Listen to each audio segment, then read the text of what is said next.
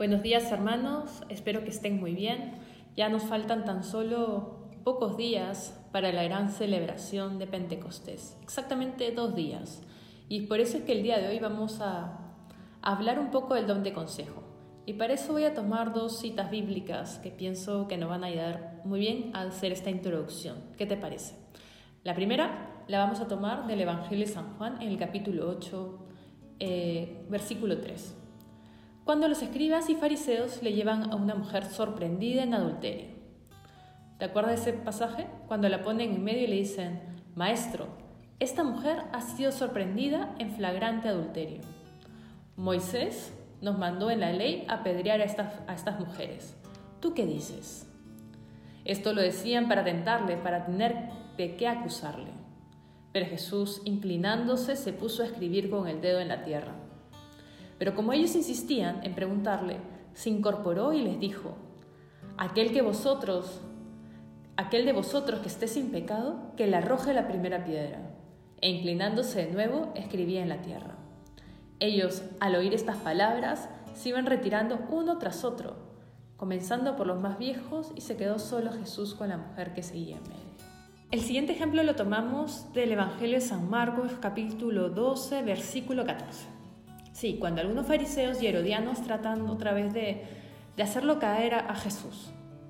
Y le dicen, maestro, sabemos que eres veraz, que no miras la condición de las personas, sino que enseñas con franqueza el camino de Dios. Y aquí viene la gran pregunta. ¿Es lícito pagar tributo al César o no? Con toda la inocencia del mundo, ¿no? Eh, ¿Pagamos o dejamos de pagar? obviamente Jesús, dándose cuenta de su hipocresía, les dijo, ¿por qué me tentáis? Traedme un denario que lo vea. Se lo trajeron y les dice, ¿de quién es esta imagen y la inscripción? Ellos le dijeron, del César. Y Jesús les respondió, lo del César, devolvédselo al César, y lo de Dios, a Dios. Y se maravillaban de él. Acá, en estas dos citas bíblicas que hemos podido escuchar, vemos cómo magistralmente Jesús responde y fue el don de consejo el que le dio las palabras oportunas para dar estas respuestas. ¿Alguna vez te ha pasado que en el trabajo eh, te llama tu jefe, eh, te pones nervioso obviamente y te dice, tengo un gran proyecto para ti? Yo pienso que eres la persona más indicada, la, sí, la que lo va a hacer mejor. Y por dentro, claro, hay un, por supuesto, si yo ya tengo tanta experiencia en la empresa, eh, yo me como el mundo. Eh, y cuando te comienza a, a, explicar el proyecto, te das cuenta que, que no corresponde todo a tu área, ¿no? Pero como tú ya llevas tanto tiempo en la empresa, o sea, o sea, y confías tanto en ti mismo y en tus propias fuerzas, no dudas ni un segundo, ni siquiera lo, lo reflexionas y no te tomas ningún tiempo para evaluarlo y lo aceptas. En una palabra, define la temeridad. Esa temeridad que nace de una autosuficiencia y de una presunción a tope, ¿no? Eh, que yo puedo hacer todas las cosas y que no necesito ni ayuda ni consejo de nadie. Yo creo que eso nos ha pasado a todos en muchas ocasiones. No necesito de nadie. A ver, este ejemplo puede ser puede pasarle a tu hijo o a tu hija, ¿no? Y tú también lo vas a experimentar como madre o padre. Es que, claro, tu hija conoce a un chico, ¿no? Al parecer buena gente, eh, honrado, no trabajador, van saliendo unos meses y de repente la sorpresa de que tu hija te dice, me voy a casar. Y llevan seis meses habiéndose conocido. ¿no? Y y claro, es algo que, que descuadra un poquito, ¿no? Pero bueno, ese es un poco como estamos viviendo ahora, ¿no? Con esa impulsividad, esa ansiedad, ese eh, no pensar las cosas, el que, por ejemplo, tanto los chicos o chicas, ¿no? Ya se me está pasando la edad, o si no voy a encontrar a alguien mejor que esta persona, eh, pero claro, recién lo llevas conociendo un par de meses.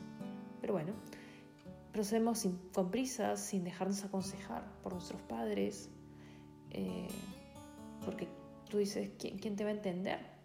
¿no? No, te van a entender. Ya de frente dices, no me van a entender. Eh, y sí, y pasa que al tiempo que ejecutamos una acción, luego la lamentamos. Porque no nos hemos dado todo mal tiempo, no nos hemos aconsejado debidamente, no le hemos pedido al Espíritu Santo que nos ilumine para tomar las mejores decisiones. Bueno, el ejemplo anterior lo podemos definir como precipitación. Y ahora permíteme que comparta contigo una experiencia personal para el siguiente ejemplo. Claro, cuando yo experimenté el llamado de Dios, cuando me di cuenta que Dios me pedía algo más, las primeras reacciones han sido miedo, duda, incertidumbre, rechazo, ¿no? el querer evaluarlo todo, el querer estar 100% segura, eh, la tentación de eh, no creo que esto sea para mí, no voy a poder, eh, pero y mis planes de, casarme, de trabajo, no, no creo que Dios me llame, ¿no? Pero ese dilatar de manera excesiva, sin enfrentarlo, sin pedir consejo, y tanto así que a veces uno puede hacer que esas situaciones se extiendan y se enquisten y nunca las afrontes. Y puede hacer que muchas veces, sí, eh, nunca te decidas. Es excesiva lentitud. Luego de las citas bíblicas que hemos escuchado y de los ejemplos que hemos puesto de precipitación, de temeridad, de lentitud excesiva, creo que caemos en la cuenta de lo importante de tratar este don, el don de consejo. Por eso vamos a ir ahora a la definición. ¿Qué es el don de consejo? Bueno, el don de consejo es un hábito sobrenatural por el cual el alma en gracia y ahí hay que resaltarlo, en gracia, bajo la inspiración del Espíritu Santo, le permite intuir con facilidad y prontitud, como Jesús, en las distintas circunstancias de la vida lo que es la voluntad de Dios y lo que es conveniente hacer en ese momento. Por ejemplo, después de, esta, de, este, de este concepto, otra vez lo contrastamos con la realidad y lo contrastamos con la Sagrada Escritura y es que esto es nuestro día a día, ¿no? La Sagrada Escritura dice en, Isaías capítulo 55 versículo 8, porque no son mis pensamientos vuestros pensamientos, ni vuestros caminos son mis caminos, oráculo del Señor. Porque cuando aventajan los cielos a la tierra, así aventajan mis caminos a los vuestros y mis pensamientos a los vuestros. Claro, es que nuestros pensamientos no son los pensamientos de Dios, Estamos muy lejos de parecernos a, que nuestros pensamientos sean semejantes a los de Dios, al corazón de Jesús, que nuestros sentimientos sean así. Estamos muy lejos de ello. Por eso siempre es importante llevar a la reflexión en nuestras vidas y, e interiorizar esta pregunta y responderla con veracidad. ¿Estoy yendo por el camino correcto? ¿Por los designios eh, que Dios me tiene preparado? ¿O de repente me estoy yendo por otro, por otro camino, por un camino que es el que, o sea, que definitivamente Dios no quiere para mí. ¿no? Ese es uno y es esa, esa pregunta, estoy haciendo la voluntad de Dios, lo que conviene hacer, estoy yendo por el camino correcto, es algo que siempre debemos preguntarnos. Y después vemos en Mateo versículo, capítulo 16, versículo 23, cuando Jesús reprende a Pedro y le dice, tú piensas como los hombres y no como Dios. Es que sí, hermanos, Estamos muy distantes de esto. Por eso es tan importante que pidamos este don al Espíritu Santo. Y realmente convertirnos, y aquí es una palabra bastante fuerte pero necesaria, convertirnos en mendigos de esta gracia, clamarle. El mendigo pide porque realmente tiene necesidad, porque realmente se da cuenta que no tiene que, con qué comer, con qué vestirse para vivir en el día a día. Nosotros tenemos que tener ese grado de humildad y de realidad, de darnos cuenta que nos falta mucho. Entender esos pensamientos, esos sentimientos que el corazón de Jesús. Entonces, clamarle al Espíritu Santo el don de consejo. ¿Quiénes deben pedir este don? Yo creo, hermanos, que todos. De manera particular, eh, quizás aquellas personas que, a las cuales el Señor le ha encomendado una tarea específica, una tarea de gobierno, quizás a ti, eh, a ustedes, padres de familia, ¿no? A los sacerdotes, a nuestros religiosos, religiosas, eh, a los que trabajan y están encargados de algún área de la empresa, los profesores, psicólogos, asesores. Yo pienso que se aplica en verdad a todos. Eh, hay que invocarle al Espíritu Santo, familiarizarnos con Él, sabiendo que, que esta tarea que, que Dios nos ha dado es complicada y que a veces supera nuestra humanidad, ¿no? O al menos eso es lo que experimentamos. Pero yo te invito a, a todo aterrizarlo también espiritualmente. Eh, Dios junto con la misión da la gracia. Dios quiere que le pides al Espíritu Santo esa gracia, ese don, para ayudarte a ver con más lucidez y saber cuál es su voluntad. Nunca te va a probar por encima de tus fuerzas, pero esas fuerzas no solamente deben ser humanas, sino también deben estar alimentadas de ese querer hacer la voluntad de Dios. Por eso es que necesitamos realmente ser humildes y francos con nosotros mismos, sinceros con nosotros mismos. Saber distinguir qué es voluntad de Dios y qué cosa es nuestra ocurrencia o nuestra apetencia, qué es lo que nos provoca.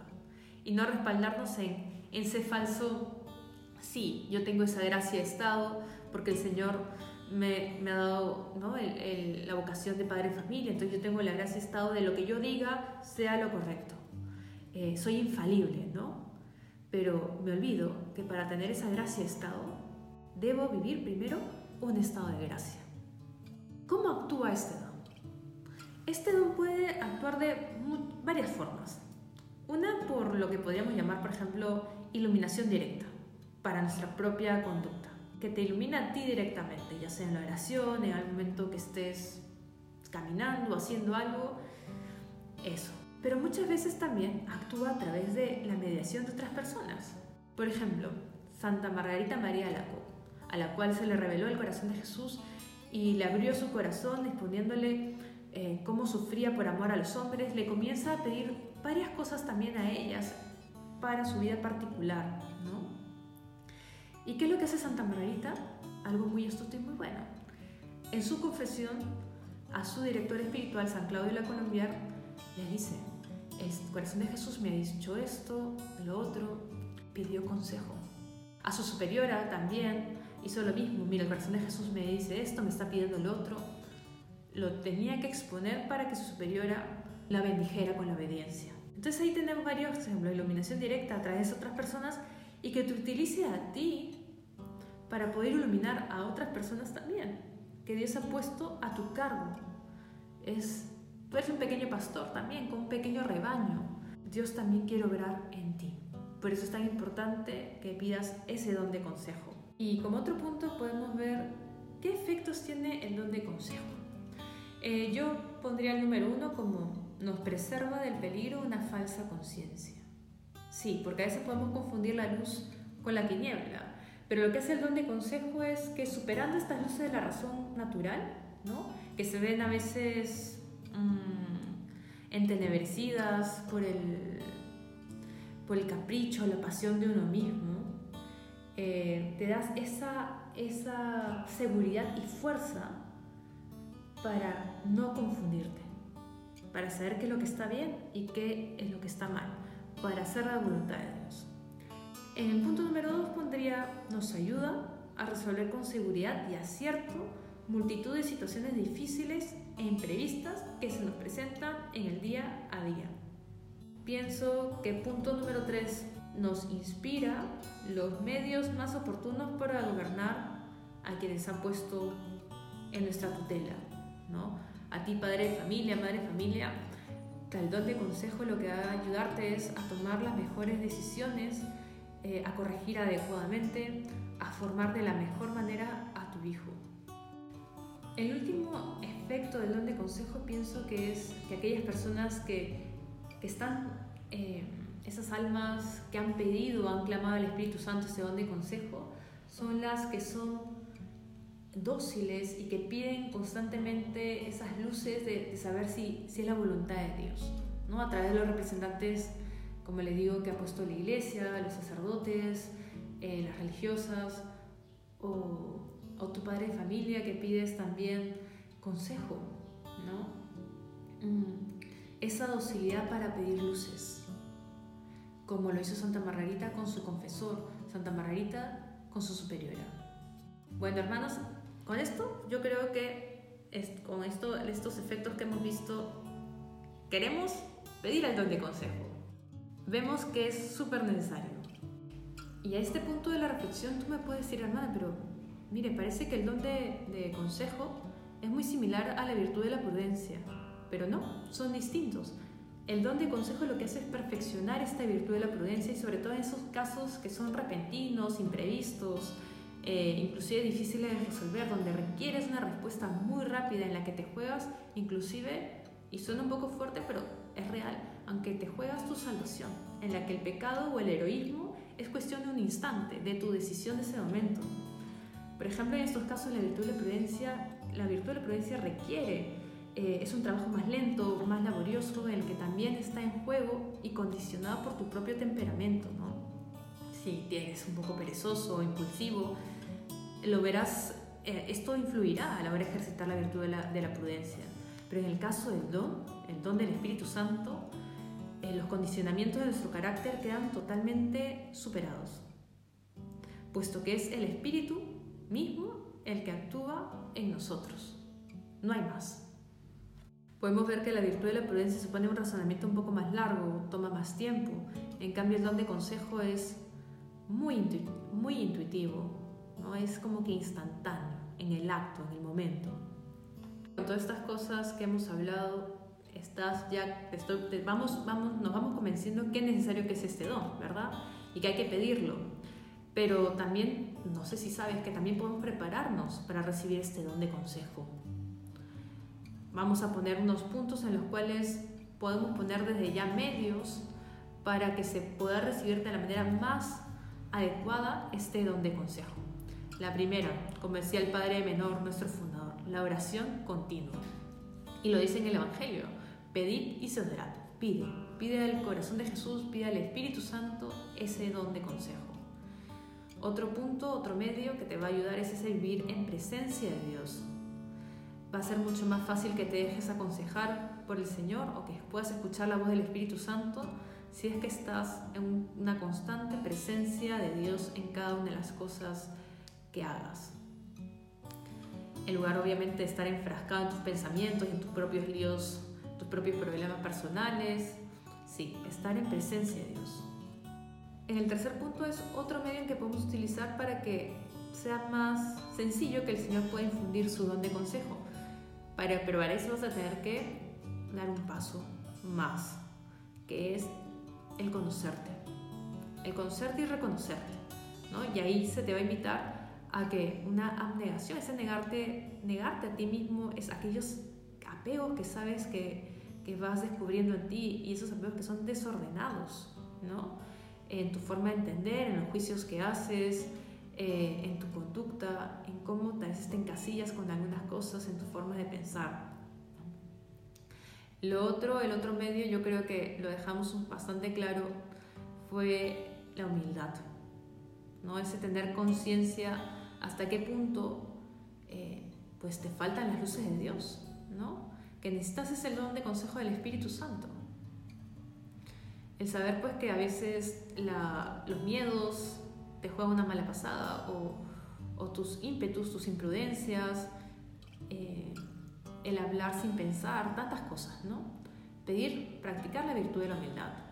Otra cosa que ayuda demasiado, diría yo, es leer vidas de santos.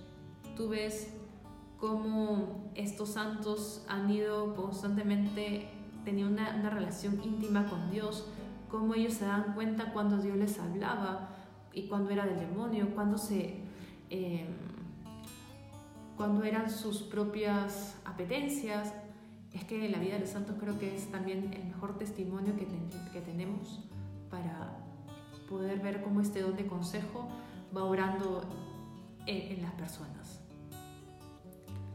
Y cómo, claro, cómo ellos, cada vez sus pensamientos eran más como la lógica divina, no como la lógica humana pero es que muchos de ellos fueron incomprendidos en su tiempo. Y como el quinto y último punto de, de los medios, pienso que el vivir eh, la virtud de la obediencia, ¿sí? ¿Por qué no? no? esta palabra que quizás en este último tiempo no se gusta decir y tampoco nos gusta escucharla, ¿no? ni vivirla. Pero es que la obediencia contrarresta la soberbia. Y la soberbia sabemos que es una barrera para este don de consejo. Eh, si uno no sabe obedecer, vamos a ponerle mucho más difícil el camino a Dios con este don de consejo. Eh, la humildad es que crea las condiciones adecuadas para poder recibir, estar más atenta, atento a estas inspiraciones del Espíritu Santo. ¿no? Y esto va, por ejemplo, para los jóvenes, cuando la obediencia a sus padres, ¿no? Ese, los consejos que sus padres les dan, esa, ¿estoy siendo obediente con ello? O tú ya adulto, eh, con tus padres también, ¿no? Y con respecto a tu fe, el, el ser obediente al magisterio, ¿no? El no resistirnos para poder eh, dejar actuar al Espíritu en nuestro corazón, en nuestras vidas. Y bueno, hermanos, yo creo que con esto ya tenemos para, para prepararnos bien para Pentecostés y pedirle ese don que tu corazón más necesita. Pídeselo porque el Señor está esperando eso, que tú se lo pidas. Los animo pues a perseverar en la oración. Clámale al Espíritu Santo. Ven Espíritu Divino, manda tu luz desde el cielo. Padre amoroso del pobre, don en tus dones espléndido, luz que penetras las almas, fuente del mayor consuelo. Ven, dulce huésped del alma, descanso de nuestro esfuerzo, tregua en el duro trabajo, brisa en las horas de fuego, gozo que enjuga las lágrimas y reconforta en los duelos. Entra hasta el fondo del alma, divina luz y enriquecenos Mira el vacío del hombre si tú le faltas por dentro. Mira el poder del pecado cuando no envías tu aliento. Riega la tierra en sequía, sana el corazón enfermo, lava las manchas, infunde calor de vida en el hielo, doma el espíritu indómito, guía al que tuerce el sendero, reparte tus siete dones según la fe de tus siervos. Por tu bondad y tu gracia, dale al esfuerzo su mérito Salva al que busca salvarse y danos tu gozo eterno. Amén. Feliz Pentecostés, hermanos. Que el Señor los bendiga.